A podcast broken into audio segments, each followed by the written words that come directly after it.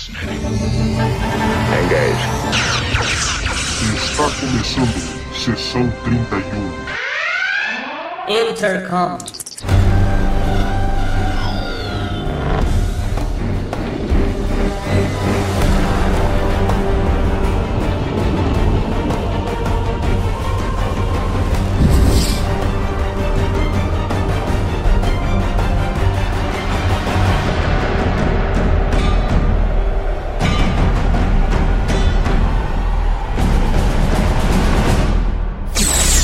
Olá pessoal, eu sou o Valdomiro e estamos começando mais um podcast. E quem está aqui comigo hoje, mais uma vez aí, é o Felipe Pereira, lá do Vortex Cultural. Fala aí, cara. Opa, brasileiros, tudo bem? Hoje a gente tá com um time grande aí, cara. Deixa eu apresentar a todos aí corretamente, porque, cara, acho que é o recorde de participantes aí no, no podcast. Quem aparece aí novamente, quem está conosco, é o Fernando Penteriche, lá do Trek Brasilis. Fala aí, Fernando. E aí, Valdomiro, beleza? Ô, bacana. Bom é bom participar de um podcast que eu não preciso falar durante duas horas sobre mim. Não é uma entrevista a mais, né? Já fica mais aliviado, né? Opa, tranquilo aqui. E não é só o Fernando que temos aqui do Trek Brasilis, cara. Hoje vai ser muito legal porque temos três integrantes aqui, né? Temos aí também, vou apresentar aí agora o Luiz Felipe. Oba, e aí pessoal? Bom dia, boa tarde, boa noite. É isso aí. Grande prazer aqui estar com vocês. Cara, o prazer É. com certeza, pô, é todo meu, cara. Pô, eu tô adorando aí vocês aí, cara. Vai ser muito bacana. Opa, com certeza. Pra fechar a trinca de, de Trek Brasilis aí, estamos também com o Fernando Rodrigues. Fala aí, cara. E aí, galera, tudo bom? Opa, bacana, meu. Que eu só fico um pouco decepcionado que o Rodrigues não tá no carro dirigindo nesse momento, né? Porque. Pois é, o primeiro podcast que eu gravo sem estar dirigindo e sem estar tendo um ataque de fúria. Olha aí, cara.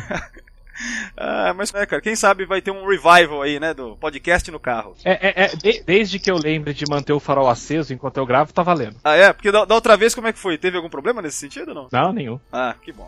Então é o seguinte, quem tá aí com a gente também pela primeira vez é o Luciano Marzoca, lá do Calendário Geek. Fala aí, Luciano. Aí galera, tudo bem? Tudo certo? Nerdaiada, trackers do planeta, pessoal que mora nessa bolinha de lama fétida, tudo paz? Eu amo a Terra. É muito otimismo mesmo.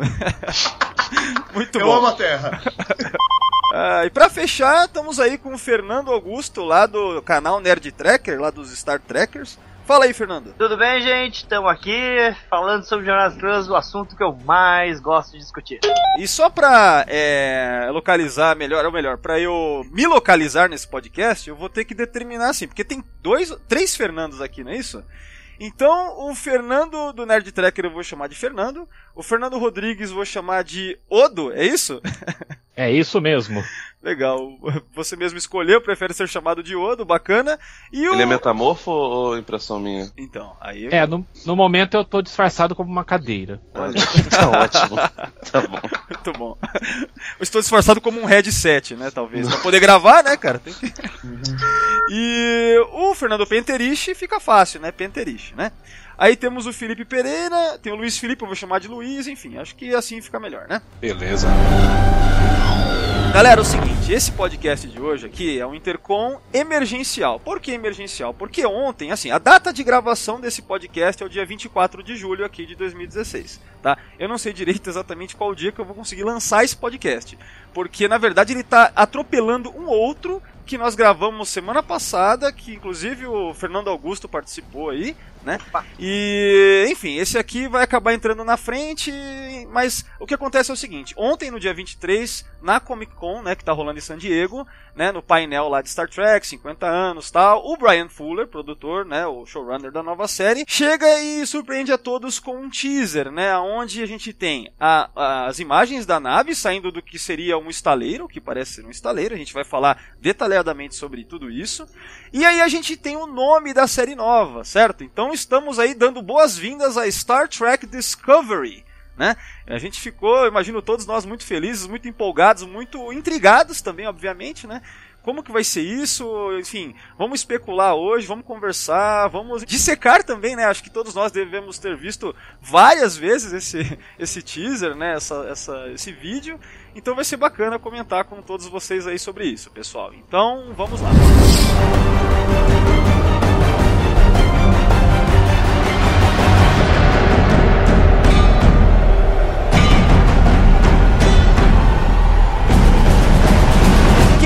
Começar a falar, seja lá o que for, sobre a, a experiência, a emoção, ou já tentar fazer locubrações em cima desse vídeo aí. Vamos lá, galera. Fiquem à vontade.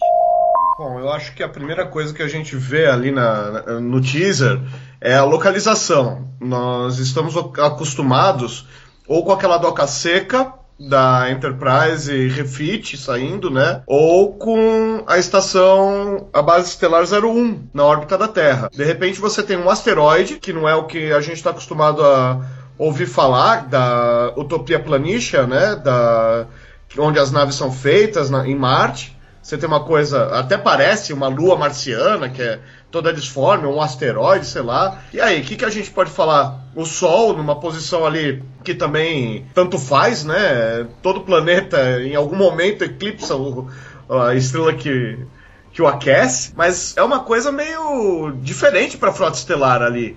Pare- Dá até uma impressão de base secreta, né? O que, que vocês acham? O, vocês, o- isso que me falou foi um amigo meu. Vocês repararam na posição do, do planeta, na posição do Sol, que lembra um pouco a primeira cena do filme 2001, não? Alguém É. reparou isso aí? É Eu uma tomada bem também. Kubrick, né? E qual o É. nome do, da, da nave? Discovery. Discovery. É a nave de 2001. Caramba, cara, olha É verdade, aí que ó. conexão, hein? É, então, é, será que tem alguma coisa? Será que, sei lá, foi pra gerar comentários? Não tem nada a ver, a gente tá viajando. E aí? Pode ser uma homenagem, né? Acho que é mais uma homenagem ao Ciclar que o Kubrick mesmo, cara. Tem bem cara, até porque, sei lá, também, né? A gente vai ficar aqui loucubrando sobre um, nessa. um vídeo de um minuto e pouco, né, cara? Não tem muito como. Pô, mas a ideia é essa, cara. Não, é. Eu adoro, Vamos eu especular. adoro 2001, adoro as obras do C. Clarke, mas eu espero que eles não tentem homenagear demais, porque o Robert Wise tentou homenagear bastante 2001 no filme 1 de 79 e não ficou legal. Bom, mas vamos torcer assim que seja pelo menos uma homenagem só no teaser, né? Pelo menos no sentido de exploração. Olha, É, a impressão. Eu tenho a impressão falar- que aqui só não falar tem que nem o tanto O. Luciano falou lá do, de onde tá saindo. Na época da série clássica, a gente viu bastante base em asteroide, né? Então é por causa, eu acho que. E, e eu não tenho certeza Eita, exata da cara. data de término da construção da, da, da, da, da base 01, mas eu acho que ela só ficou terminada depois da missão de 5 anos. E eu tô achando que vai ser antes da missão de 5 anos por causa do número de registro da nave. Ô, Fernando, você lembra outra coisa? Onde que eram essas bases estelares em, em asteroides? Era na zona neutra, mas. Na- mapeando a zona neutra, né? Ladeando a zona neutra. E já antecipando, vocês perceberam o último som que tem no teaser trailer? É, Não. parece uma camuflagem.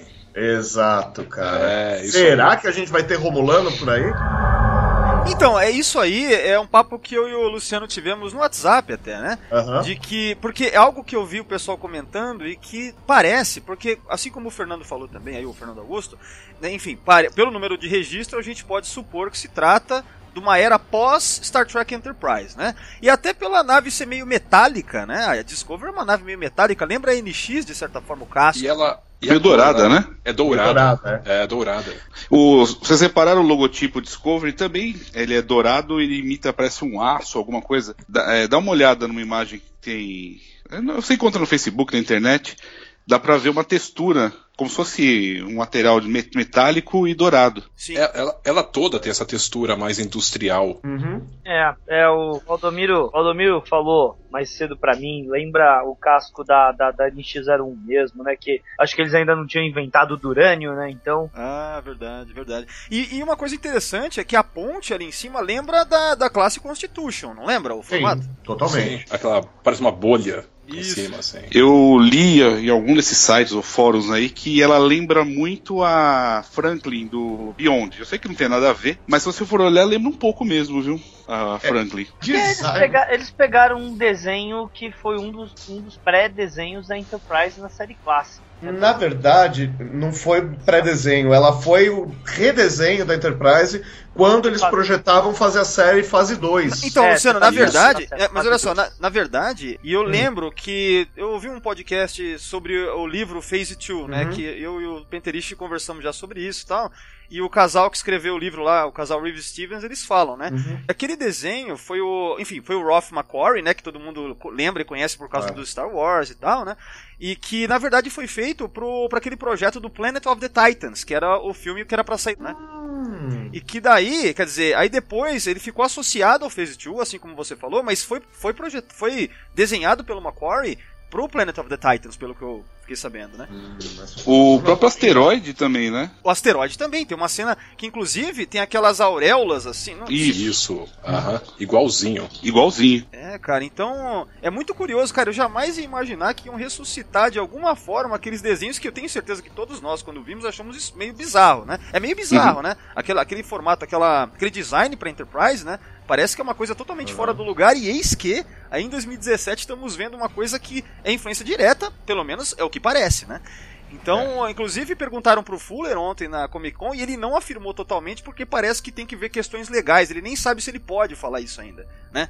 Uhum. Porque, enfim, como tem aquela separação CBS e Paramount, né?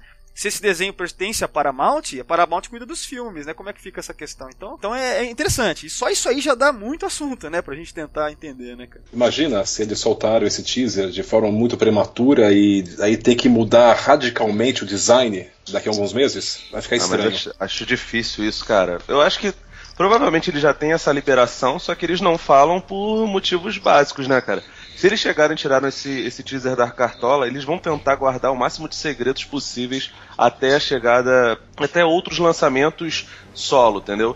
A San Diego Comic Con é um, um evento que é importante as grandes empresas apresentarem coisas. Tanto que ano passado a Marvel não lançou absolutamente nada na San Diego Comic Con e lançou no próprio evento. Esse ano não, cara. Eles apinharam, botaram uma porrada de coisas da Netflix, botaram uma porção de coisa dos filmes e marcaram presença. Então, a Paramount e CBS, elas vendo isso, vendo que a Warner preparou coisa pra caramba, vendo que a Disney preparou coisa pra caramba, eles têm que dar uma resposta. E a resposta deles está aí, mas duvido muito que, que isso seja, sei lá, que não esteja totalmente acordado, especialmente se eles pegaram um desenho todo inteiro do de um projeto antigo, entendeu? Outra coisa também que eu queria trazer aqui, que foi o Penteriche que falou pra mim, é, também nessas conversas de WhatsApp ontem mesmo, cara, e depois eu fui dar uma olhada no, no lance lá do painel, na, na Comic Con, que tava lá o Fuller junto com alguns atores, por exemplo, tava o Shatner, o Michael Dorn, o, é. o Dorn, Michael Dorn, a Jerry Ryan, o. Quem mais? O Brent Spiner. Brent Spiner, Brent e, o, Spiner. e o Archer lá, o. O Scott Bakula. Scott, Scott Bakula. Aí, cara, eu, o, o, Fuller, o Fuller faz uma pergunta pro Shatner, né? Acho que é isso. Ele pergunta assim: Shatner, se a gente chamasse você pra, pra fazer parte, de, a gente apagando a sua morte no Generation, você aceitaria participar? Aí o Shatner, claro que sim. Cara, por que, que o Fuller perguntou isso? Isso dá muito pano pra manga, hein, cara? Eu tô nervoso. Eu tô muito nervoso. um teaser, hein? Cara. Se for uma viagem de se for uma série de viajantes do tempo, como já muita gente cogitou, eles podem muito bem transportar ele do túmulo de pedra e ressuscitar ele na nave, né? Não, ou então ressuscitar aquela ideia que era para ser o, o, episódio do universo do espelho de Enterprise lá, né, cara? Que o, eles iam usar o, o episódio do porque tem um livro muito bom que o Kirk vira o Imperador Tiberius I, que é fantástico, ia ser lindo ver isso. Porque o lance. Essa, esse é do Shatnerverse, esse livro. Ah, mas é legal esse livro. tem a Enterprise A do Kirk lutando com a Enterprise original do universo do espelho. Mas enfim, é, a questão é que é, eu até pensei, se o Fuller perguntou pro Shatner isso lá, eu comecei a olhar para aquele painel, olhar para cada um. Por que que o, por que que o Jonathan, o, o, o Scott Bakula tá ali? Por que, que o Michael Dorn tá ali? Por que, que a Jerry Ryan. Será que tem uma razão, cara? Será que por acaso aqueles caras. Porque aí já me remete, por exemplo, ao que o, o Luciano falou. Ah, no final do teaser a gente vê o som de uma camuflagem romulana. Aí você pensa, peraí, essa nave se localiza no período pós Star Trek Enterprise. Romulano, será que a gente vai falar de período pós-guerra romulana? Será que vai ter. Comecei a pensar, será que vai ter Archer como presidente da federação? Será que a gente vai ter essas coisas, cara? Eu fiquei muito curioso por, com isso. Por que não? Archer como presidente da federação ia ser muito legal de ver. Agora, a série clássica deixa estabelecido que depois da guerra ficaram tipo aquela. O, ah, esqueci o nome do episódio, saco. Mas ficou. Balance eles não vêm ocupando desde aquela guerra. É, é, o Balance of Terror, isso aí. É. Isso, Balance isso. of Terror, obrigado. Mas e se a série mostrar a guerra romulana, a primeira hum. guerra romulana. Aí é possível. Ah. Então, é, Enterprise estabeleceu que a guerra romulana foi antes da criação da, da federação, e aquela nave é NCC 1000. Não tem, não dá para construir mil naves em dois anos. É, 1031, né? É isso. Agora, é, a grande questão que eu vejo ali, é, voltando ao design da nave, ela é parruda. Vocês viram como é que são as nacelles de dobra? o tamanho do, do deck da nave para nave auxiliar. Será que, será que ela não é preparada para algo mais? Será que ela não é o encoraçado ao invés de ser uma nave de exploração? É, mas aí não vai muito de encontro com o nome da nave e a proposta, né? Que eles estão tentando vender, né? Ah, verdade. Porque tudo, tudo indica, né? E o Fuller sempre ele bate nessa tecla de que é para ser aquele espírito tradicional otimista de Star Trek, né? Ele é um cara que ele é um defensor desse tipo de linha de raciocínio, ou seja, aquele a ideia original, tal, né? Então, tudo leva a crer que dificilmente vai ser tão dark assim. Mas dá para perceber, pelo menos nesse teaser, um, uma, uma ambientação meio dark, assim, meio sombria, né? É, até porque o Brian Fuller, é, ele fez o Pushing Daisies, né? Ele, o, cara que fez a história do pai Micah não vai se meter a fazer a série mais dark de Star Trek. Ele quer alguma coisa realmente nessa linha soft que Star Trek tem, de otimismo, de de um futuro melhor, mas isso não independe de alguma rusga com os romulanos, assim como a série clássica era super light nesse sentido e tinha os Klingons sempre na bota, né? Posso falar uma coisa que eu acho que talvez seja controversa? Eu achei feia a nave. Dois. Não, na, na reali- na realidade, Não, cara, eu, vai demorar muito pra acostumar com esse design. É, cara, eu, eu duvido que Era alguém. esquisita. Eu duvido que alguém olhou e falou, nossa, que nave linda. Acho que ninguém, cara, falou assim, nossa. Afinal de contas, é um design recusado já, né? Exato. É, e outra, é um efeito assim bem de teste, né? Assim, falta textura, tem muita cara de videogame dos anos 90, né? É- Tem que é ver isso- isso aí depois com brilho, textura. Ou seja, você É. vê, você vê assim que do Axanar parece que tá mais bonito, mais bem feito. É, é Então, isso. é, é isso que eu queria falar. Vocês estão chamando muito esse vídeo de teaser, mas no próprio site da CBS eles chamam esse vídeo de test flight. É verdade. É, Isso é Parece ser um vídeo de teste de efeitos especiais apenas. é Exato. possivelmente. Vai ver que nem era pra sair na, na, na, na Comic Con. Porque você sabe que a Paramount e a CBS, eles não se batem tanto assim, né? Aí os caras da Paramount soltam o Star Trek Beyond em praça pública, no meio da Comic Con, todo mundo elogiando o filme, e os caras da CBS viraram pro Fuller e falaram, caramba, você não vai fazer nada? Como que pode, né, ser. cara? É, é um mundo louco mesmo, essa, essa divisão aí, né? É complicado. Mas então, galera, e e o que, que vocês acharam do, do próprio título, Star Trek Discovery? Qual que foi a reação, sei lá, o que, que vocês Olha, pensam sobre isso? Gostei bastante. Eu acho que é interessante se a proposta da série realmente for exploração espe- espacial e tiver essa homenagem a 2001, a Kubrick, acho que casou bem. E você Eu, gostei- eu também gostei bastante. É, na verdade, até meio que sugere uma sequência, né? Porque de- depois de, da nova geração, todas as séries de jornada, o subtítulo era o nome da nave ou da estação que eles estavam, né? Deep Space Cara, eu- Nine, eu ia Voyager falar exatamente Uhum. isso. Você roubou meu pensamento, porque a gente criou essa, essa tradição de Jornal das Estrelas, né? Exato. Então, e é um nome que para mim que, que puxa mais pro espírito clássico de jornada, de, de ser algo um pouco mais profundo do que só ação descerebrada. Então me deixou um pouco mais otimista pela série. Sim. Agora, por outro lado, tendo já esse nome de Discovery com a nave, já matou qualquer esperança de ser uma série de antologia, né? É, a não ser que a nave seja uma, uma nave com um propósito diferente, né? E já comentamos sobre viagens temporais e o caramba aí, vai que tem uma proposta diferente. Mas também foge do que o Fuller já tinha comentado também, sobre resgatar o espírito antigo. Aí fica num dilema aqui. Será que é alguma coisa nova? Ou mais do mesmo? Sabe o que eu acho? É, é a primeira série de jornada depois de muito tempo. Enterprise não terminou lá muito bem. Eu acho que eles vão fazer uma série nos moldes tradicionais, em termos de ser uma nave da Federação com com uma tribulação, um capitão, um primeiro oficial. A- o formato em si das histórias é que pode ser mais moderno, atualizado. Mas eu não acho que eles vão fazer algo muito diferente daquilo que a gente já viu em outras séries. Não vão arriscar, né? Exatamente. Não, eu acho assim, eu acho que eles vão arriscar nos temas, né? As, as temas dos Exato. episódios e tal. Agora, formato, eu concordo aí com, com o Fernando Rodrigues, porque, porque é o Odo. concordo com o Odo. É, é bom falar isso, né? Concordo com o Odo. Pô, eu sempre concordei com o Odo. Você sempre tem que concordar com o Odo. É, cara. Mas então, Claro. é, porque de fato, é, tem que ser Star Trek porque faz muito tempo que não tem. Então as pessoas esperam que seja. eu Quero dizer assim, tem que ser Star Trek mais tradicional, né?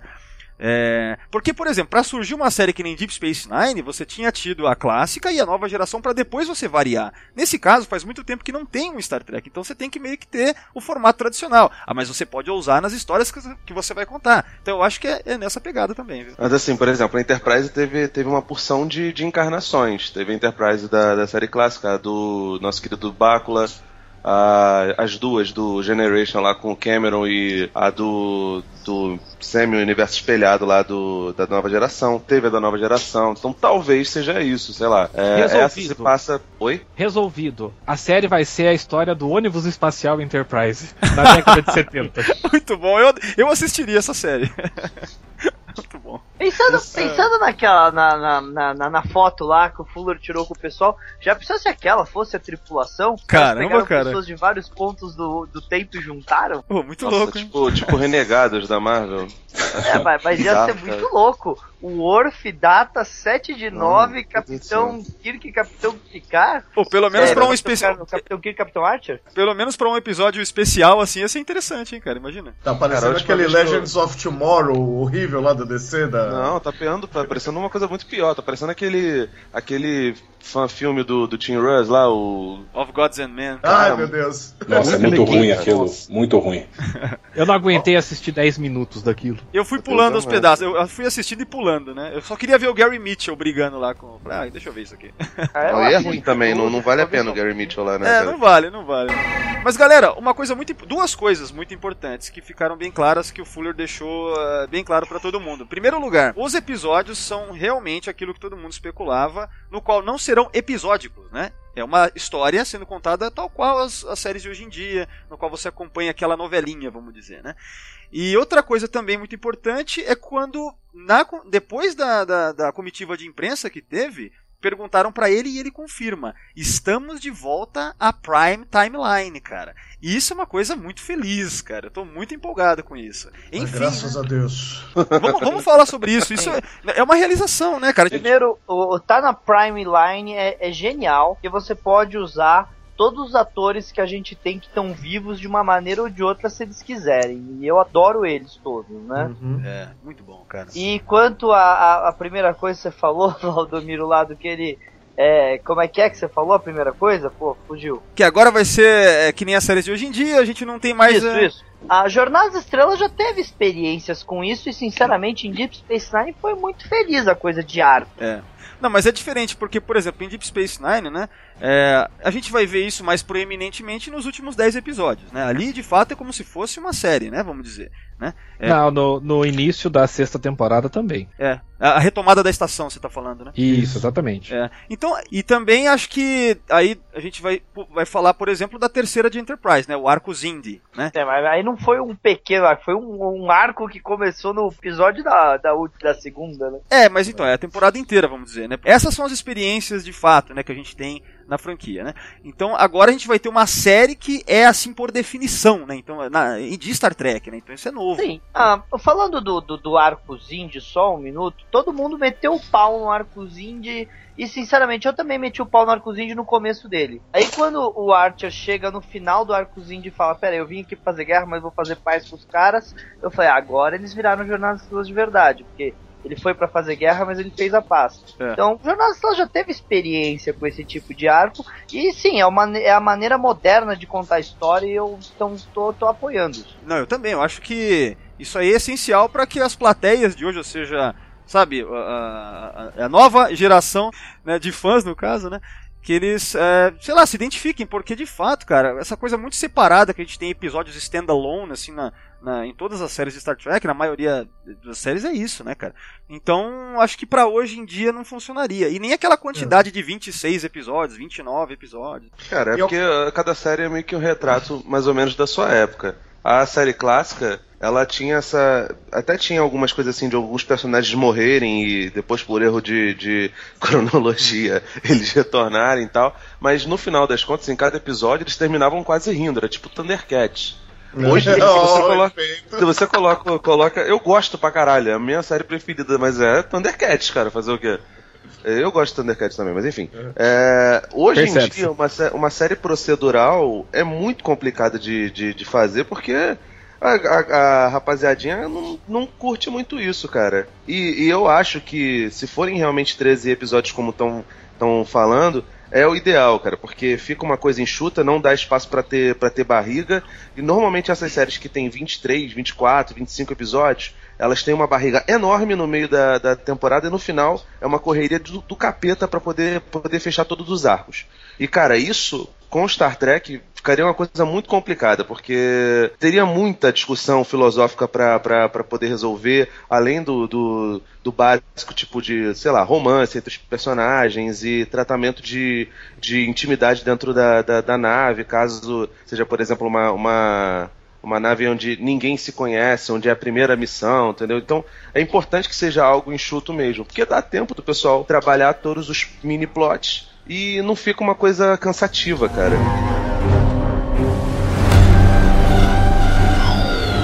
Em termos de contemporaneidade, eu acho muito mais viável você fazer episódios é, mais extensos no sentido de temática, então você faz não faz o arco, faz a temporada e a temporada contínua, etc. Como se conta a história hoje em dia, do que simplesmente o que alguns atores aí falam, Pine, uh, de, que a, a, de que a plateia é descerebrada. Não vamos esquecer que teve uma série lá dos, é. dos, dos anos 60, 62, se eu não me engano, que era cerebral demais para ir para televisão, né?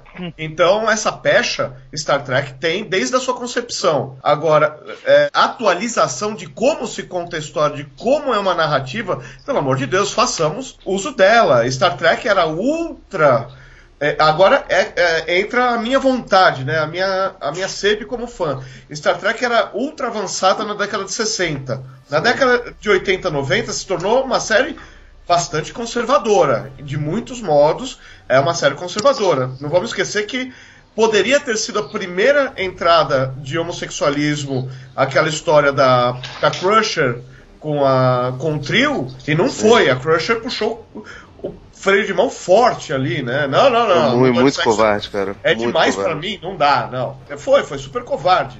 Só que a gente tá falando 30 anos depois daquela cena. E Star Trek poderia ter sido ultra inovadora e não foi. Ela se tornou conservadora.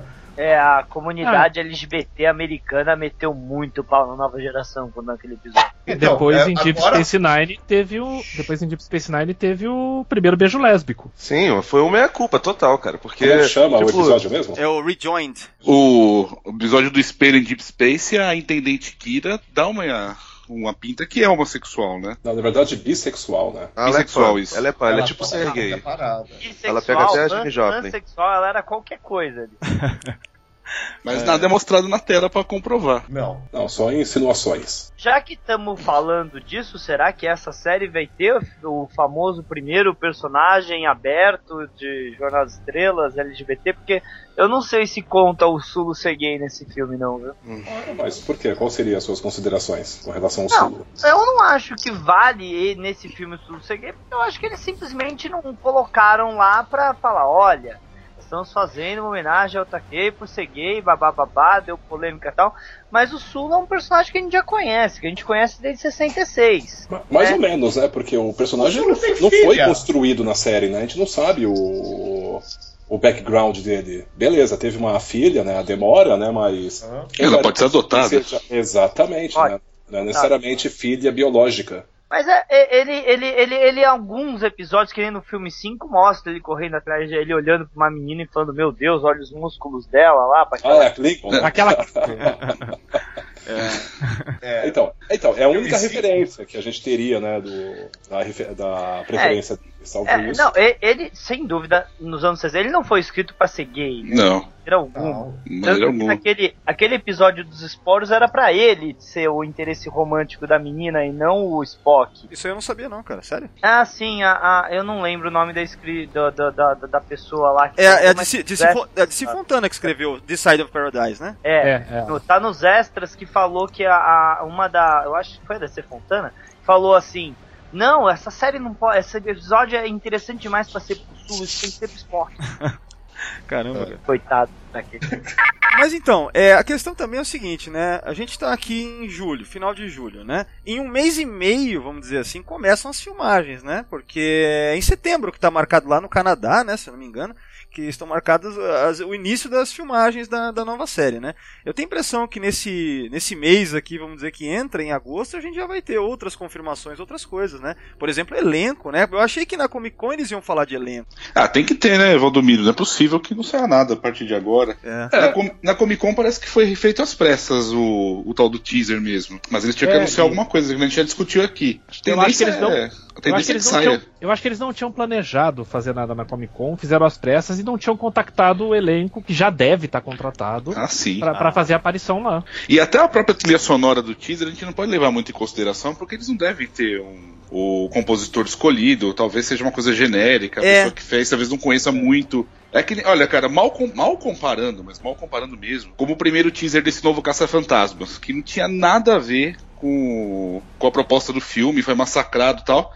Depois você assiste o filme e vê que ele não é, não é tão ruim assim, e quem fez o teaser foi fez de uma maneira aleatória e mal preparado. Talvez alguma ah, o pessoal que preparou esse teaser do Discovery tenha usado um som, uns efeitos especiais, um- uma música um pouco genérica. Então, E eu, não tem eu, nada a ver com o que a gente acha. eu tive essa impressão, cara. Eu assisti, né, tal. Quando eu ouvi a música, eu achei tão sem graça, né? É, desse, desse vídeo aí, desse test flight aí, né? Vamos chamar assim, né? Então, é, eu achei meio. Tudo bem que agora, né? Assisti outras vezes e tal. Eu já vejo que tem um certo clima que, inter... que, que parece que intriga a gente, né? Que, que, que é isso aí? Tá meio sombrio esse negócio. Mas eu acho de qualquer maneira a música meio sem graça, assim, meio apagada, né? Esquisito, né? Os efeitos, né? Não batem muito. Tá bem. a Assim, trilha Jornada mesmo. Estrelas, Jornada das Estrelas, depois da série clássica, eles meio que a, a, a- o som não foi tão importante assim pros episódios, né? É. E o Rick Berman tirou um pouco o, o som como um grande personagem, né? Na série clássica você tinha, né? Quando fazia uma piadinha, vinha um uau, uau, uau.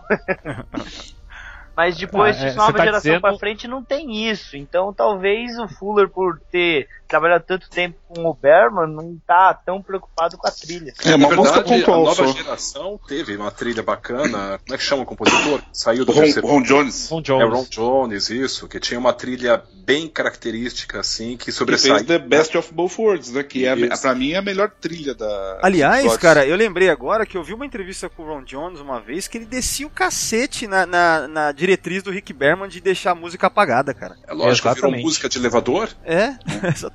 Cara. É, Eu escrevi um, um artigo pro TB muitos anos atrás falando justamente disso, das determinações do Berman, de que ah, nos episódios que tinha que sobressair era a atuação dos atores, os efeitos, a música era só pano de fundo, não tinha que se sobressair. Eu, eu acho que então, eu acho que deve ter sido esse artigo que eu li. É verdade, porque eu lembro de ter lido no Trek Brasil sobre isso. É, mas eu tenho também aqui uma revista que é aquela Cine, acho que é a Cine Fantastic, lá daquela época lá de do- 92, assim, em que os caras falam, não só ele, né? O Ron Jones e acho que, não sei se é o Dennis McCarthy também, cara. Os caras falando assim, sabe? É, Ó, e o Dennis McCarthy mandou bem no Generations. sim, muito. Aliás, Tô muito bem. bem. Uma trilha sonora maravilhosa. né? As trilhas de cinema são muito boas, né? De Star Trek. Agora deu pra baixar o Beyond, deu pra ouvir. E continua aquela qualidade, uma, uma musicalidade bem legal. Que é ao, ao contrário das séries de TV. São Ah, bem, tá. bem legais mesmo, as trilhas de cinema, bem caprichadas. Aliás, todo mundo já ouviu aqui a trilha do Beyond? Achei sensacional. Eu também achei muito boa. Eu peguei com o, Fer... com o Penterich aí, foi muito legal, cara. Achei bem legal. E, mas assim, não dá pra saber também, a gente né, tenta extrapolar o pouco que a gente viu aí. É, que é só um teaser de um minuto. É. Mal, Tem- que nem tá acabado. Tem, tem uma coisa interessante que a gente ainda não falou. É a primeira série de jornada que está sendo feita direto para streaming. O que, que isso significa? Que ele não vai estar preso àquela questão. O episódio tem que ter exatamente 42 minutos e 30 segundos por causa dos comerciais. Eles É. vão ter um pouco mais de liberdade com relação à duração do episódio. Pode ter episódio com 50 minutos, 55 minutos. É verdade, Isso. cara. Aliás. Tanto, é que acho que Game of Thrones tem uma hora quase, né? Tem, A beira primeira 55 temporada da minutos, série uma hora e clássica cinco. tinha quase 50 minutos. Eu tinha uns 48 minutos. Sim, porque, são 52 minutos. Isso, porque naquele tempo. É, é, naquele tempo era menos comerciais. Menos. E depois que a série clássica foi Exatamente. reexibida nos anos 70, os episódios foram cortados para entrar no slot de 45 minutos, né? E depois que lançaram em VHS, nos anos final dos anos 80, início dos 90, era assim, era bem chamativo na embalagem, assim, versão integral sem cortes. Ah, olha Sim, só. que nem Cada no Cidade da episódio. Eternidade eles tinham cortado o, o, bêbado se desintegrando, né? No... Uhum. Os episódios de Voyager são mais curtos que os episódios da nova geração, se eu não me engano, já por conta de colocar mais comerciais, né? Mais propaganda no, no meio. É o É desespero, a nova. é o desespero da UPN lá, né, cara? Exatamente É, o que eu ia comentar. Exatamente. Porque a, a nova geração era syndication, né? Era vendida para diversas redes emissoras. E, e Voyager era exclusiva da UPN. É, cara. E já que estamos falando disso, Estados Unidos e Canadá, Paramount All Access. Resto do mundo, Netflix. Netflix. Os americanos querem matar a Paramount. Mas, cara, essa, essa foi a nossa vingança, né? Depois de tantos anos aí se ferrando pra conseguir episódio, tomem, americanos! Aí, ó, se ferraram. É, então, eu vou ter que pagar um serviço a mais agora. É, achei muito louco isso. É, então. Deixa eu só colocar uma coisa. Todo mundo tava falando, né? A grande aposta é que essa série ia se passar entre o filme 6 e a nova geração. Só que com esse NCC da nave, acho que essa foi por água abaixo, né? Não necessariamente, porque você não, sabe se essa é a primeira nave Discovery. Assim como a gente tem na nova geração, no século 24, uma nave com o número de série 1701, eh, essa pode ser a segunda ou a terceira Discovery que mantém o número de registro. Mas aí não, mas aí não teria, uma- tipo, o Aparece número letra, né? É, teria que ter um número. Ah, aliás, a letra, né? Se A Ah, letra- bom, bem colocado, bem É, colocado. você, e quando no, no teaser você vê até o disco embaixo, é 1031. Aliás, interessante, hein, Valdomiro? Tem um 31. É, De cara. sessão 31 no, no É. número da nave. Nossa, é verdade, 1031, será? Então, eu pensei nisso na hora, né? Eu pensei, cara, será que eles vão mexer com isso, cara? Eu achei interessante, hein? Já pensou Então. se é da sessão 31 e se é processado, Valdomiro? Mas- por ter- Não, Mas porque olha, lá é Section 31, é, que é diferente. O- essa, essa questão, nós a gente aqui no, no nosso grupo de WhatsApp do Trek Brasil, a gente discutiu isso ontem. A sessão 31 não ia colocar o número 31 numa nave, né? Afinal de contas, é uma sessão secreta. É, mesmo porque a Vengeance não tinha, né, nome e registro, né? É do Into Darkness. É, só que, só que é estúpido, né? Os caras constroem no sistema solar uma coisa secreta, né? É muito secreto. Então, mas às é que é abre timeline, nave, Uma né? criança que pegou um, um piloto de teste de 16 anos no primeiro coisa, olha, o que é aquilo atrás de Saturno? Vocês, vocês concordam comigo? É, se a série se passa antes da série clássica, não tem muito sentido falar se ela é do universo tradicional ou do universo Kelvin, porque o universo Kelvin começou a partir da, da época ali da série clássica. Será que pode acontecer o- algum. um, sei lá, é, a gente acha que é um universo, na verdade, é outro? É, o que não vocês tem acham disso aí? influência, né, da alteração da linha do tempo. É, só que aí o Brian Fuller, ele, com essa afirmação dele de que se passa no Prime Timeline, né? Na, na- na cronologia tradicional, então acho que meio que tá encerrada essa discussão. né? O que, que vocês acham? Bom, até, até a chegada da Kelvin, do, do- da narada do, do Nero, era o Prime Universo do mesmo jeito, né? A partir dali que Ah. se tornou a Kelvin Timeline. Então, é interessante essa. É verdade, cara. Tem essa... Até o Kirk nascer é tudo igual. Não, e outra, independente da, da época da série, o legal é que ele fala o seguinte, vai ser no universo Prime, ponto. Botou uma pá de cal ali, ninguém vai ficar indagando no futuro se é ou se não é, o que vai acontecer, né? Então, assim, isso aí já tá resolvido, pelo menos, né? É, tem que ver que, que, que ano que se passa também. Ela pode ter esse registro 1031 e se passar no século 24, vai saber. Ou esse Ah. design que ele pegaram, que é muito parecido com um design dos anos 70, né? Indique que a série vai se passar entre a clássica e o primeiro filme. É, a lógica diria isso. Vai saber se tem uma surpresa envolvida. Pode Cara, ser, que aí isso. eles poderiam usar os uniformes da clássica, né? Que ia ser lindo. Imagina que legal, cara. Eu adoro Oh. a camisa vermelha, o pijama, adoro. É, cara, ia ser muito louco. É, tanto no- nos filmes novos, né, fizeram essa readaptação do uniforme clássico, meu, ficou fantástico, né? É, mas interessante Do é. Beyond ou do outro? Não, do, não, os três últimos do da Kelvin Timeline. É, mas É eles Abraham trocaram o uniforme pro Beyond agora. É, atualizaram. Mudou, mudou a responsável pelo, pelo figurino, né? Então deram uma atualizada. Ah, agora no terceiro, né, que a gola é um, um pouco diferente, né, Pois e é. o punho também, né? Bom, mas também, vocês lembram que os uniformes da Kelvin eram azuis, né? Eram diferentes dos uniformes da, da- que seria uma nave daquela, daquela época, daquele ano, no Prime, no universo Prime. Eu Eu acho que a Kelvin Timeline. Eu sempre achei Não. que esse uniforme azul era pra mostrar, ó, ainda não estamos na série clássica, mas também lembra um pouco o uniforme azul do Enterprise, né? Estamos chegando lá. Às vezes eu Pois acho é. que o Kelvin Timeline, na verdade, é um universo paralelo, viu, caras? Não é nem o mesmo universo que foi alterado, e sim um outro universo. Ah, eu sempre pensei isso, cara, porque nada se encaixa, assim, muita. Meu, a, a nave Kelvin mesmo lá, ela não se encaixa, aqueles uniformes, aquilo lá tudo não, não tem como você falar que é, você tem o Decade, por exemplo, né, cara? Como é que você vai falar que é o mesmo época, assim, pouco, poucos anos antes, cara, a Kelvin? É, não faz pode sentido. ser mesmo realmente um universo totalmente paralelo, porque quando o, o Lowbound, Lowbound, o capitão da Kelvin, olha a, a, a, a tela e vê o Nero, ele devia ficar surpreso que o Romulano se parece com um vulcano. Ele não fica, né? É. Então, mas também tem a opção artística, né? Porque no primeiro filme do JJ de 2009, os uniformes clássicos só aparecem no filme lá na frente, quando a Enterprise sai do dock. Enquanto isso, eles usam aquela roupa terrestre, né? Acho que é mais militarizada, assim. Então, acho que assim, eles queriam ficar segurando no filme o boom da surpresa e do impacto. A Enterprise saindo e o pessoal já com o uniforme clássico. Se tivesse mostrado isso no início do filme, já na Kelvin, quebraria esse impacto. Mas quantos anos, quantos anos antes da, da série clássica é, tem um incidente com o Nero? Uns 20 anos antes? 20, 20 e poucos, né? É mais, 25. viu, porque É, o, o Ah, filme fala, então- né? 25 anos, né? Esse período, né? Então, É, o- em o Kirk 25 assume anos. A nave, o Kirk assume a Enterprise, ele tinha uns bons 30, 31, mais ou menos, né? Se aquilo é quando ele nasceu, 30 anos. Aí não, mas é que se o Kirk é... muito mais novo no Kelvin Na Kelvin Timeline. Timeline, Não, exato. sim, é, é- é- eu, eu peguei com o que seria o começo da série clássica, e não o que seria o, o, o tempo, né?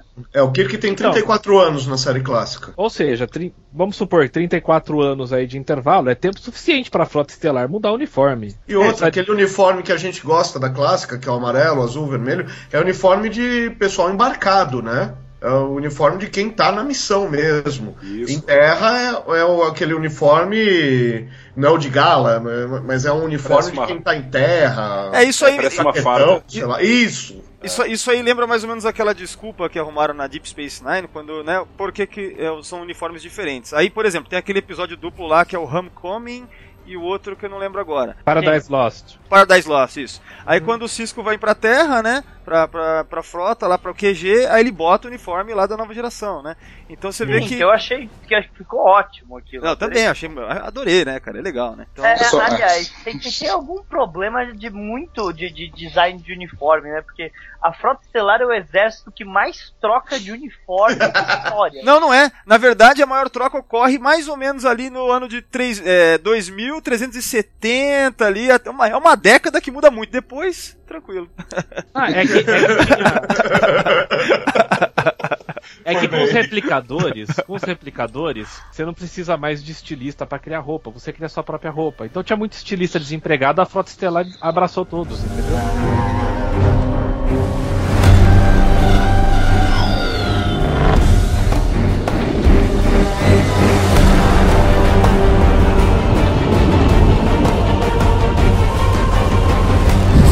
Valdomiro, eu só espero que amanhã não apareça um monte de informações novas e você tem que apagar esse arquivo. Não, cara, vai, Agora sim. vai ficar assim mesmo, cara. vai Deixa Vamos fazer o eu seguinte. só colocar uma coisa. ah, vocês acham que, porque já tá anunciado que o Thor vai estar no Star Trek 4, né? Ou Uhum. 14, não sei. Né? Aí o negócio vai. Será que eles vão consertar a linha temporal exatamente para poder é, conectar com essa série, alguma coisa assim, voltar ao universo Prime? Porque se o Thor vai estar, vai ter viagem no tempo nesse próximo filme. O Thor não é o pai do Kirk? Isso, Exato. É, Chris Hemsworth. isso. É. é falar esse nome aí, né, Fábio? É o Aliás, Thor. aliás, interessante, né? No segundo filme novo agora tivemos o Khan, no terceiro a Enterprise é destruída de novo, e agora no quarto, vamos... o que, que vai ter? Viagem. no Viagem tempo. no tempo. Ou seja, a criatividade continua altíssima. É, é, na verdade, o que- pode acontecer várias coisas. Pode ser o George Kirk do universo paralelo, do universo do espelho, por exemplo. E lá ele não morreu. Isso Ah, seria, não, isso não. seria demais, cara. Eu adoraria se fosse isso. aí. Pode ser o George Não. Kirk do universo tradicional. Que é, É, aí seria uma viagem que nunca morreu do universo tradicional ia ser demais mesmo. Então, É, eu então, fico, eu fico pensando assim, cara, ao mesmo tempo, né, que a gente pensa. Também concordo aí com o Rodrigues, pô, a criatividade dos caras, né, é meio né, nula. Mas por outro lado, já, ó, esse ano tá fazendo 20 anos do primeiro contato, que foi o último filme que lidava de verdade com viagem no tempo na história toda, né? Uhum. É, porque o 2009 tem aquele elemento ali para trazer o Spock, mas não, é, fica aquela coisa, é, parece mais que é uma é só um universo paralelo, né? Mas justificativa para criar um universo paralelo. Então, mas é... aí é que tá se é a justificativa para criar tudo e as mudanças que eles fizeram, é um ponto crucial do filme. Mas, é, enfim, né? Eu acho que, por exemplo, um filme que lida de verdade com, a, com assim, um filme inteiro com a ideia de viagem no tempo é o Star Trek 4 e o Primeiro Contato, assim, né, cara? Sim. Então, é, um filme novo de Star Trek que lide é, intensamente com viagem no tempo é algo que faz, já faz 20 anos que a gente não tem, né? Olha, mas se a gente for levar em consideração os últimos roteiros de todos os filmes de Star Trek, parece que o Beyond não foge muito disso. É aquele esquema do vilão malvado que no final é derrotado e, alguém é penalizado no processo, a Enterprise é destruída, não sei o que, morre o Capitão Pike. Eu não duvido nada que o George Kirk apareça, ele ficou preso em alguma bolha temporal, sei lá, por conta da nave romulana. Ele aparece, ajuda a salvar a pátria contra algum vilão, morre no fim salvando o dia, e é isso. Porque esses caras não têm criatividade para fazer roteiros. Vocês podem analisar, desde Generations é basicamente a mesma coisa. É, desde. Na verdade, desde Ira de Khan é basicamente a mesma coisa, né? Gente, por falar em Ira de Khan, etc., ah, é mais uma pergunta mesmo do que uma provocação. Eu tô vendo muito o nome do Brian Fuller. E o Nicholas Meyer, onde ele se encaixa em tudo isso? Ah, ele é, é roteirista, né, né, cara? Ele é roteirista, né? Só roteiro? Mas ele é consultor também, né? Cara, o Nicholas Meyer, ele tá bem, bem idoso, ele tá bem velhinho. E assim, faz tempo que ele não, não trabalha.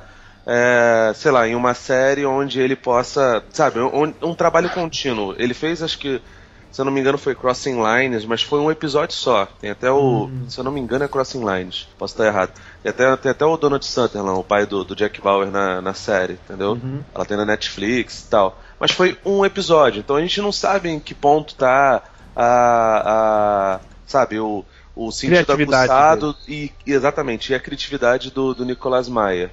Eu sou suspeito para falar dele, porque eu gosto do Nicolas Meyer nem só como diretor de cinema e roteirista, não. Ele, eu acho ele um puto escritor. Ele escreveu um livro sobre o Sherlock Holmes, dois uhum. na verdade, é, que é o Solução a 7,5%, que é muito. Nossa, é dele? É dele. É dele, é dele. É do Nicolas Meyer, que é o, o, o, é um que, que o Sherlock Holmes se encontra com o Sigmund Freud. Sim, que o. Sherlock tá louco. Eu conheço esse, essa história. Então, é, aí, ele é um louco, vai. Isso, exatamente. Todo o cânone do, do Arthur Conan Doyle, a maior parte das aventuras são coisas inventadas da cabeça do Sherlock. O professor Moriarty, na verdade, era o. O professor de matemática dele. O professor de matemática que na cabeça dele tinha é, sido o pivô da separação da mãe e do pai dele. E uhum. por isso ele criou um, um grande, um, uma grande resistência a ele. Esse, se não me engano, o Orquídea Negra, que é uma continuação do, do Solução 7,5%. Então, o Nicolas Mayer gosta de brincar com personagens canônicos da cultura pop, como foi Sherlock, como foi é, com Jornada, e ele faz isso muito bem. O Ira de Khan, apesar de ser um filme de bastante ação, eu, eu e o Valdemir já tivemos até essa discussão, ele é um filme que tem uma veia filosófica muito grande para um filme de ação, cara. Fortíssimo, fortíssimo. E o, e o Jornada 6, então, cara, nem se fala, porque é o filme mais político de Star Trek. Parece Sim. Costa Grava, quase. Tá, tá, não, não tanto. Mas é. Mas, é. mas é um filme político. Então, se o Nicolas Mayer ainda tiver esse pique, uhum. eu acredito que tenham coisas nesse nível, entendeu? O que é bom, cara, porque o Brian Fuller, ele é um cara que faz séries muito bonitas, Puxa Ingleses é bonito pra cacete, Hannibal é bonito é pra, pra cacete. Caramba. Mas o roteiro, bom. meu irmão, é, é de você querer pegar uma escopeta, tirar na própria cabeça e desejar a morte com toda força, com toda firma. Ah, você não gosta do Pai Mecha? Nossa, caralho, é muito Então, ruim, uma coisa é que. muito ruim, cara. O, Felipe. É bonito o visual, é do caramba. O Felipe, um lance que você falou aí me lembrou que é, próximo ali foi mais ou menos quando foi anunciado. É, foi hum. anunciada a entrada do, do Nicolas Meyer. Isso deu margem à especulação de que essa série vai ter uma parte, uma trama política muito forte, né? Que muita é, gente pensa. Se Jornada das Estrelas gosta de ser atual com o que está acontecendo no mundo, e principalmente nos Estados Unidos, os Estados Unidos uhum. passando uma crise política interessante agora, com tudo do Donald Trump e o caramba. Cara, eu tava lá na Supercon de Miami, o que, três semanas atrás, e tinha coisa no meio da Supercon de, de, de, de briga lá com gente pró, é, com, com gente fantasiada de Donald Trump sendo vaiada lá. É, sei lá. Cosplay de Trump. É, pessoa. Caralho, um cara, que é maluco também, né, Tem louco lá, pra tudo, tem é, louco pra É assinar um atestado de derrota, assim, com vigor, né, cara? Mas, ó, é, ontem nessa, nesse painel, né, de 50 anos lá, o Fuller com a galera lá, com os atores e tal, em determinado momento, acho que é no final, né, ele fala assim, pessoal, a gente tem que tentar levar esse ideal tal é, do Gene Roddenberry pra frente, cara, do lance da gente, de que todos temos que estar unidos e se livrar dessas picuinhas. Ele começa a falar, ele até tem um momento que ele fala, vamos dar as mãos aqui, vocês viram isso? Que ele fala, vamos todos dar as mãos aqui, aí ele pega na mão do William Shatter, o William Shatter, aí a plateia inteira, todo mundo, e ele fala, vamos, sabe, pensar positivo e tal. Tipo, o cara tá levando a sério essa questão mesmo, e pelo, e se ele tava falando sobre isso também lá, é de se imaginar que a série nova vai lidar com essas questões. Né? Eu tô imaginando, cara, eles botando uma fogueira no meio, cheio de marshmallow, cantando com baiá desse jeito. Pô, meu irmão. Então é, é, não é moderno, Kumbaya, cara. é Row Row You Boat. Ah, é, Rolf. Nossa, Seria bom de comentar o que, que o Rod Roddenberry pode acrescentar nessa série. É, é, Ele- ele- ele- não, sabe o que, que é isso aí? tá na- lá, né? se- Sendo bem cínico, na minha opinião, isso aí é, uma- é tipo cota pra Roddenberrys. Tem que ter. Ah, não, sim, ele acrescenta o nome Roddenberry. Ai, cara. Mas enfim, é porque ele tem a empresa Alguém- dele lá, né, cara? O Fernando deve ter visto lá a stand da empresa dele lá, a Roddenberry, né? Que ele vende uma porrada de coisas. É tipo Sim, sim, miniaturas, sim, sim. réplica, não sei o que e tal. Tinha, tinha cartaz, na verdade, mas ela não tava lá, não, sabe? Tinha cartaz, negócio lá junto com o fã-clube lá do, de Miami, né? Aliás, eu conversei bastante com o Dorn, viu, ali, porque como eu comprei o autógrafo dele, eles conversam com você, né? Eu conversei bastante com o Michael Dorn, e ele, se ele sabia alguma coisa dessa série, ele não abriu a boca, viu? O Paris não, o Paris, o que o Paris sabia, ele falou, o Robert Duke McNeil, mas o Dorn não, o Dorn ficou quietinho. Ô, Fernando, você ficou tentando arrancar, né, dos caras, né? Pelo jeito. Ah, com certeza. Todo mundo falava, é, e essa série nova, dá uma boa esperança. E eles olham por você com aquela cara de será, é, não sei, quem sabe e tal. Só o único, o mais aberto ali é o Robert Duke McNeil que falou, é, o Fuller é amigão meu, já tô vendo de dirigir. Pegar uma boquinha.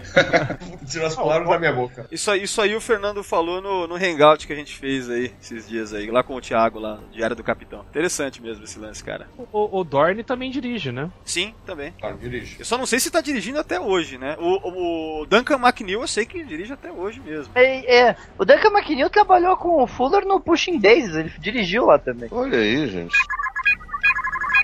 Uma coisa interessante que a gente não conversou. É, a série nova vai ser via streaming, né? Então, Sim. primeira vez que nós aqui, fãs brasileiros, vamos assistir em tempo real com o resto do mundo. Sem preocupação com ficar baixando no dia seguinte, correndo atrás de sinopse. Cara, Isso mas- pra gente é inédito, né? Mas, ô Luiz, você vai acabar com o hobby favorito do Fernando, que é mandar fitas pro Brasil inteiro, cara.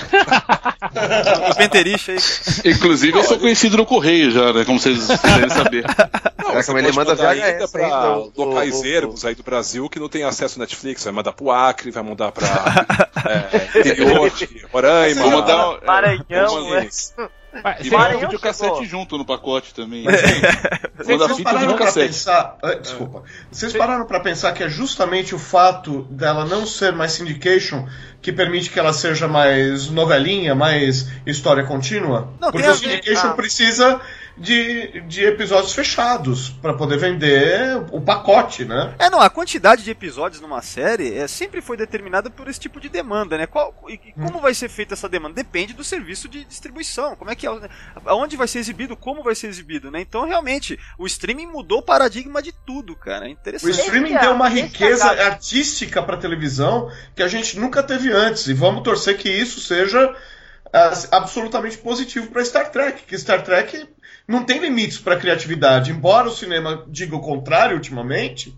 Star Trek é uma coisa que você pode fazer absolutamente tudo. É, permite qualquer tipo de história, cara. Desde humor, ação, drama, horror, Exato. né, cara? É tudo, né? É, cara? de- desde que a HBO começou com essa coisa de 10 episódios por ano, tal, lá, em tipo. E não precisa ser contínuo, eu posso fazer uma temporada aqui, uma daqui a três anos, tipo Curb Your Enthusiasm. Mudou muito a coisa e foi tão aplaudido nos Estados Unidos esse formato. E a gente vê o Netflix fazendo esse formato com séries que nem, né? Arrested Development, que a gente fizeram uma temporada e ninguém sabe se vai ter uma ano que vem. Ah, que nem a, meu, eu tô assistindo agora, tô impressionado com Stranger Things, né? Que é uma série que hum. estreou recentemente. Cara, é, é, absurdo. Assim como outras que eu adoro, tipo House of Cards, né? Sei lá. Assim. Então, é, é, é realmente isso que o Luciano falou, é, eu, e eu, nesse ponto, sou totalmente otimista. Eu acho que, com certeza, essa linha de qualidade que a gente vê nas outras séries de hoje em dia de streaming, vai, vai ser transportado isso pra pra Star Trek, com certeza. É, é que, é, isso tá seguindo o padrão que a HBO criou lá atrás, que essencialmente é: você já tem um público assinante. No streaming é a mesma coisa que você ter um canal de assinatura de TV a pago. Uh, quando você tem uma rede aberta, o, o canal, o network, vai estar tá muito preocupado com o que eles vão estar tá exibindo, se vai atrair anunciantes ou não. Quando você tá fazendo um produto para streaming ou pra um canal a pago que já tem um público assinante para assistir, essa preocupação cai muito. A única preocupação deles é ter assinante e não estão nem aí com se vai ter anunciante patrocinando o programa ou não. É, eu lembro que no, no Trek Brasilis, eu não lembro se foi o Salvador, não lembro quem, cara, que fez um artigo extenso sobre como funciona o syndication. Mas era uma coisa muito detalhada mesmo, cara. É, vocês lembram quem foi? Acho que foi o Luiz Castanheira. Foi o Castanheira. eu falei, eu escrevi alguma coisa disso sobre a criação da nova geração, mas foi muito pouco, não foi tão aprofundado não. É, tem alguém lá que fez um, era até complicado assim, porque tinha umas matemáticas, ó, tantos episódios para entrar no pacote de não sei o que e tal. É interessante, eu vou procurar e botar no post desse podcast para quem quiser entender mais a fundo.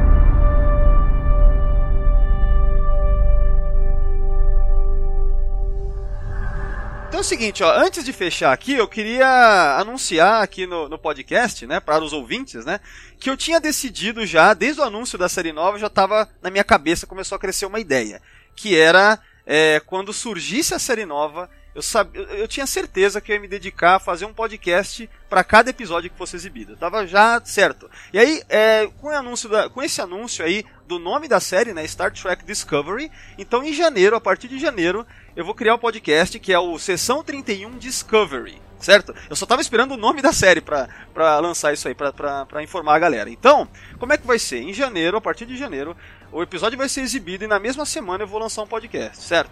E aí, quer dizer, obviamente que vai ter que ser um podcast com uma edição mais simples, porque, né, tem que ser uma coisa para dar certo essa, essa tipo frequência. Tipo um drops, de... né? É, alguma coisa mais, mais, mais simples na edição, né? E algo que dê pra gente falar é, mais abertamente, não vai dar para fazer aquela análise detalhada de cada episódio que nem eu faço com sessão 31 regular, né? Eu vou até dar uma. Já vou avisando que eu vou dar uma, meio que uma parada com sessão 31 até acabar a primeira temporada do Discovery né? Porque não vai dar pra. Não tem como, cara. Abraçar o mundo não rola, Não né? tem como. Então vou, a gente vai parar de falar de episódios, é, sei lá, da, até Enterprise, até o fim de Enterprise, ou seja, das cinco séries anteriores. E, meu, vai ser uma dedicação total nesse Discovery, cara. Então é bacana, fico feliz de dizer isso aí, porque eu tô muito empolgado mesmo. Né? Todos nós, né, cara? A gente tá esperando esses anúncios, cara, o que é muito, meu, mais de uma década, né, cara? Então, eu tô, tô muito empolgado. Então é isso aí, galera.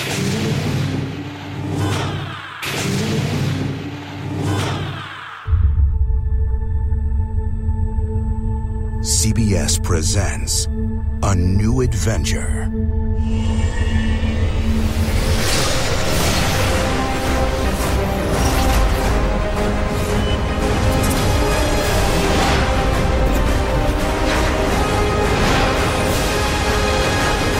Vamos partir então para o encerramento do podcast de hoje. Eu vou pedir para vocês se despedirem um a um, tá? Então vocês vão lá e aproveitem e deem seus recados, façam, façam seus jabás aí começando com o Luciano. Primeira vez também hoje aí, Luciano, muito bacana você, muito obrigado pela sua participação e dá seu recado, cara. Muito obrigado, Valdomiro, todo mundo me aguentar aí um pouquinho.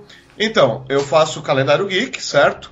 Ele é um veículo que publica essencialmente eventos, o que aconteceu e o que vai acontecer ainda, as coberturas, etc. Tem lá, a gente fala de livro, fala de de revistas, de séries, enfim, mas sempre a questão tem data para acontecer, é de interesse de geek ou nerd, aparece no calendário geek. E aí tô esperando realmente essa série acontecer, é, é, ansioso, eu sempre falei que a vocação de Star Trek é, apesar dos excelentes filmes que tem, a vocação de Star Trek é TV. Eu estou extremamente esperançoso pela qualidade que eu vejo hoje no, no, na TV streaming de criatividade. Eu quero ver uma geração nova de roteirista aparecendo, não só. Mas assim, um Nicholas Meyer, um Brian Fuller passarem a batuta para uma geração nova de escritores, porque Star Trek tem essa vocação de fazer bons roteiristas nascerem ali. E, cara, não tem o que dar errado a não ser que exista ingerência. E tudo mostra que não vai haver, porque o filme já está aí todo ingerido do jeito que eles gostam, burrinho como Chris Pine gosta. Então vamos, vamos torcer para que a série seja algo verdadeiramente bom na linha que está sendo a ficção científica de televisão, na linha que, que foi Ascension, na linha que foi os outros filmes, de, os outros, as outras séries de ficção que estão aí, né? E muito obrigado mais uma vez. Bom, uh, próximo aí vou pedir para pro Fernando, Fernando Augusto aí, do Nerd Tracker. Vai lá, cara, dá seu recado. Muito obrigado mais uma vez, Fernando. É, para os ouvintes, o Fernando já participou, mas esse programa vai sair antes, é como eu tinha falado. É isso aí, cara. Valeu, um abraço. Ei, gente, obrigado pela, pela por, por terem me chamado para participar desse podcast. Foi muito legal falar disso.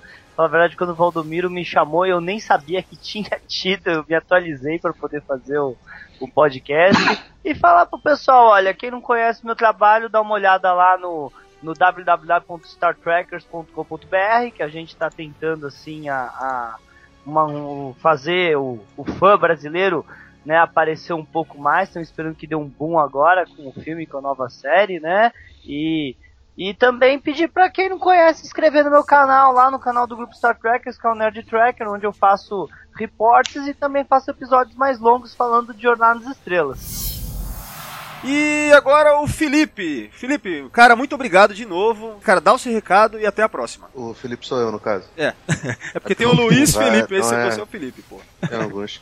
Bom, então, as minhas expectativas pra, em relação à série eu tô tentando controlar o máximo que dá, porque eu sou uma pessoa ansiosa, não quero morrer do coração, sou cardíaco, então eu tô, tô aguardando, mas até, até agora, especialmente depois dos papos que a gente teve, eu tô. Eu tô me sentindo confortável em relação à série. Acho que que vai dar uma liga legal sim. É, se vocês quiserem saber mais do, do, do meu trabalho, Acessem vortexcultural.com.br. Lá a gente fala sobre cultura pop, fala sobre cultura não pop, sobre cultura pop também e sobre cultura não pop.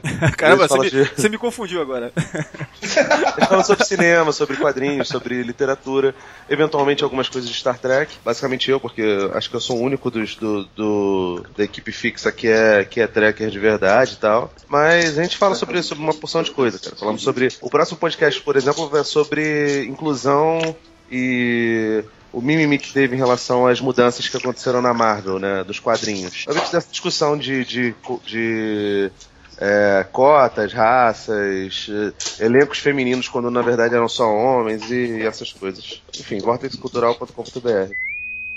Bom, e aí, por último, vou pedir para os três Trek Brasilis aí, cara. Muito legal ter vocês aí, ó. Confesso que eu fiquei um pouco nervoso dessa vez. Eu nunca tinha gravado um podcast que eu fiquei um pouco nervoso, né? três Trek Brasilis aqui foi meio pesado para mim, porque, cara, eu admiro muito. Já falei pro Fernando naquele, naquele é, Intercom que a gente gravou e tal. Então, meu, vocês três, muito obrigado pela participação mesmo. É, com certeza, se vocês toparem, outras vezes a gente já, sei lá, provavelmente para falar da série nova mesmo, tal, vai ser muito legal. Então, despeçam-se, deem seus recados e valeu. Falou. Quem começa? Então, acho que começa comigo, então. Vai lá. Bom, Valdomiro, muito obrigado pelo convite. Foi um grande prazer aqui estar junto com vocês aqui no podcast. Espero que eh, tenha outras futuras oportunidades também. E com relação ao meu trabalho assim no Trek Brasilis, né, eu escrevo algumas colunas lá, acho que quanto faz? Uns 15 anos já. Agora reduzi um pouco o ritmo, né? Mas agora com essa empolgação de jornada nos 50 anos, já tem, já tem algumas matérias aí saindo do forno. Escrevi recentemente sobre o Blu-ray novo do A Ira do Khan, já está publicado no Trek Brasilis, né? E eu espero soltar uma resenha do filme Beyond já na depois que eu assistir, né, para estreia na próxima semana. E é isso aí, vamos tocando. E sensacional ser fã de Jornada, acho que aqui no Brasil agora esse ano, porque interessante, a gente entrou em janeiro com uma expectativa muito morna, né, o aniversário de 50 anos. A única expectativa era de um filme que a gente não sabia se ia ser bom ou ruim, né, Beyond. Agora já tem série nova chegando. Aqui no Brasil, Netflix vai distribuir em breve todas as séries de jornada. tem quadrinhos saindo de novo. Salvador vai soltar uma nova versão do Super Almanac dele em breve também. Uh, teremos a série nova também no Netflix. Ou seja, para nós fãs brasileiros aqui, é uma, acho que vai ser um excelente ano e o próximo também. Então é isso, pessoal. Muito obrigado e obrigado de novo pela oportunidade e a gente se vê em breve por aqui. Ó, Valdomiro, quero agradecer muito a oportunidade de estar participando aí com vocês. Já ouvi o podcast de vocês, gostava muito. E é bom participar de um podcast que não é eu sozinho falando enquanto dirijo. Bom, mas aquilo ali poderia ser uma série de podcasts só daquilo ali, cara. Um formato Agora- incomum, né? Na- agora ia ser pior, porque ali eu tava numa estrada tranquila. Se eu for dirigir aqui em São Paulo agora, só vai sair baixaria. Então, cara, ia ser legal se pegasse, por exemplo, você assiste o Final Frontier, o filme 5, porque porque é legal com raiva, né? Você dirige com raiva, fala mal do filme o tempo todo. É, Não, não, aí, aí pra mim tem que ser o Nemesis. Aí bate o carro, né? É perigoso, né? Mas obrigado mesmo, tô à disposição sempre que você precisar. E tamo lá no Trek Brasilis, eu tô. Fiquei parado um bom tempo, né? Eu fazia colu- as colunas de nova geração, mas agora tô retomando as energias com, com tanta novidade. Como, como o Luiz Felipe falou, é um ano muito bom pra gente aqui no Brasil, pra, pra fazer jornada no Brasil. E já tô preparando algumas coisinhas para, para o Trek Brasilis na comemoração dos 50 anos de jornada. Aê! É isso aí. Então é isso aí, Rodrigues. Valeu. Muito obrigado. Só queria dizer que uns dias, faz o que, um mês atrás, o Penterish me mandou de novo aquele MP3 lá desse podcast no carro, né? Eu ouvi de novo inteiro, né? É um clássico. Ai, cara, muito bom, muito bom. Eu, eu queria, é, enfim, falta vocês disponibilizarem de novo lá, né? Se, se quiserem, né? Se- seria interessante. Acho que muita gente já tá meio curiosa e algumas pessoas que ouviram falar. né? É, eu, Então, gente que não ouviu na época, né? Eu resgatei, o Penterrich não tinha mais, a gente não tinha mais os servidores do Trek Brasilis, né? Eu consegui resgatar os meus backups, um, um backup que eu fazia em CD ainda da época. e, e mandei pro Penterrich, aí a galera só disponibilizar lá. Tá, então agora só falta você, Fernando. Fernando Penteriche, cara, obrigado mais uma vez, muito bom. E é isso aí, cara. A gente tem muito assunto daqui pra frente. É isso aí, cara. Falou. Ó, Valdomiro, valeu, cara. Fico muito feliz aí de poder trazer a turma do TB aqui pro seu podcast, que você sabe que a gente é fã, né? A gente ouve mesmo, sempre que sai, no, no dia que é lançado a gente já ouve. E é, é muito legal fazer parte aí do, do- desse trabalho. É, só aproveitando então, já que o, esse podcast deve ir, ir pra internet essa semana, eu acredito, né? Ah, tem que ser. Vou dar um jeito de conseguir em dois dias no máximo que esteja online. Então, essa semana provavelmente tem. A gente se encontra na pré-estreia do Beyond, né? Que vai ser dia 30 no Shopping Bourbon em São Paulo. Ah, sim. Se a gente conseguir comprar ingresso, né? Porque a sala lá não é muito grande, são só duas sessões. Mas o pessoal do Trek Brasilis vai estar lá. Espero ver todo mundo, o Luciano, todo o pessoal que mora aqui em São Paulo, o Fernando também de Star Trekkers. A gente Não, se encontra lá. Eu vou estar Eu- viajando, cara. Eu não Eu- vou na pré-estreia. Eu também vou estar viajando e não vou. Ah, eu vou, cara, ah, vai começar a ser vendido na madrugada do dia 25, né? Que Isso. vai ser. Amanhã. Na, né, na data de gravação desse podcast é amanhã.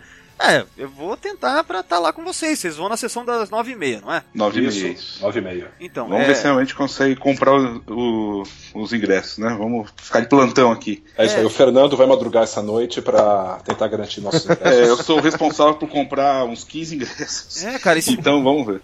Ó, só pra o constar. que eu tô conversando tá falando que vai que se conseguir entrar no site vai comprar 20 ingressos. Caramba. Ó, gente, só pra constar, o Thiago, o Diário do Capitão, ele tá combinando com todo mundo. Tem até o evento no Facebook de se encontrar no Bourbon às 8 horas. Quem tem uniforme vai de uniforme. Quem, quem faz cosplay vai de cosplay. Mas pra fazer um barulho mesmo lá no Bourbon, viu? Legal, vai ser Então a legal. partir das 8, o Capitão Maldonado tá lá de, de uniforme. Meu, vamos fazer tudo para se encontrar nesse dia. Tomara que dê tudo certo.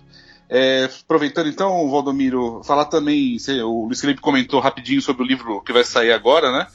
É o Jornada nas Estrelas, o Guia da Saga, da autoria do Salvador Nogueira, que é o editor do Trek Brasilis, e da Suzana Alexandria. Esses dois já fizeram o almanac de jornada em 2009. Esse livro agora é um livro bem mais completo, com sinopse de todos os episódios de todas as séries, de história dos bastidores de todas as séries, de todos os filmes, é realmente um guia definitivo. Eu acho que vai ter um, vai sair em agosto e vai ter uma noite de lançamento, mas por enquanto a gente não tem detalhes. Eu só queria comentar brevemente sobre isso, porque eu fiquei muito, mas muito empolgado e feliz com esse lançamento, cara. Porque esse é o tipo de livro que eu acho que ele Eu não sei se existe um livro como esse, mesmo da Pocket Books, assim, porque eles têm é, específicos de cada série, né? Você tem o compêndio da nova geração, da Deep Space Nine, tem o da Voyager, o da Enterprise não tem, né? Até onde eu sei não existe. Não então, assim, é, eu tô muito empolgado com esse lançamento de verdade. Nossa, cara, é um livro que eu sempre quis ter, assim, mesmo. É, a gente, como eu tava comentando, eu acho que não tem um, um da Pocket Books que seja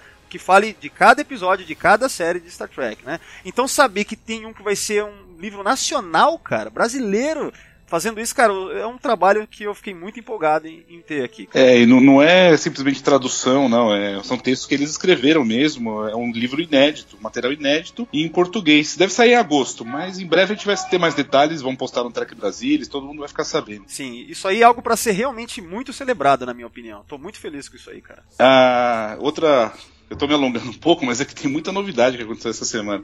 É, a Mitos, editora, também vai trazer dois, duas revistas em quadrinho, né? Isso aí, inclusive, você, Valdomiro, que trouxe a informação primeiro pra gente, né? ah, sim, porque só pra é, contextualizar o ouvinte, o editor da Mitos entrou em contato comigo, né? Pra ver alguma coisa aí sobre divulgação, tá? E aí, com isso, depois que ele me mandou os releases e, eu, e ele permitiu é, né, que, que, que, fosse divulgado, aí eu passei para você, né? É, então a gente divulgou, tá, deu uma boa repercussão, o material parece que é legal, o The City on the Edge of Forever, a versão original do roteiro, que não foi filmada, e uma saga que se passa, acho que depois do Into Darkness, no Kelvin Timeline. Vai, deve sair também em agosto, setembro, né?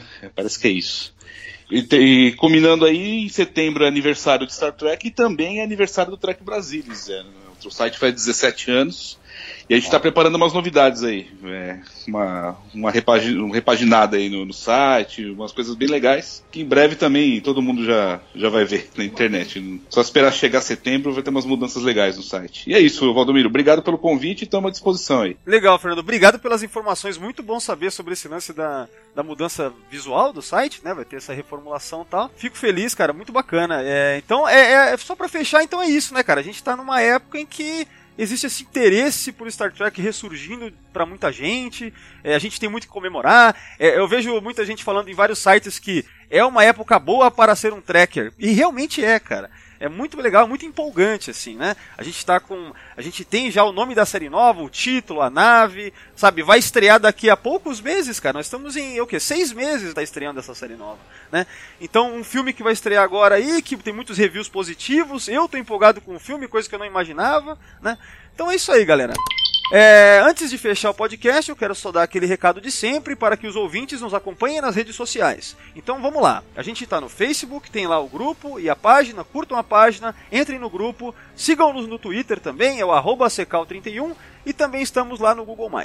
Então é isso aí, galera. Muito obrigado a todos que estão ouvindo aí e... Kapla!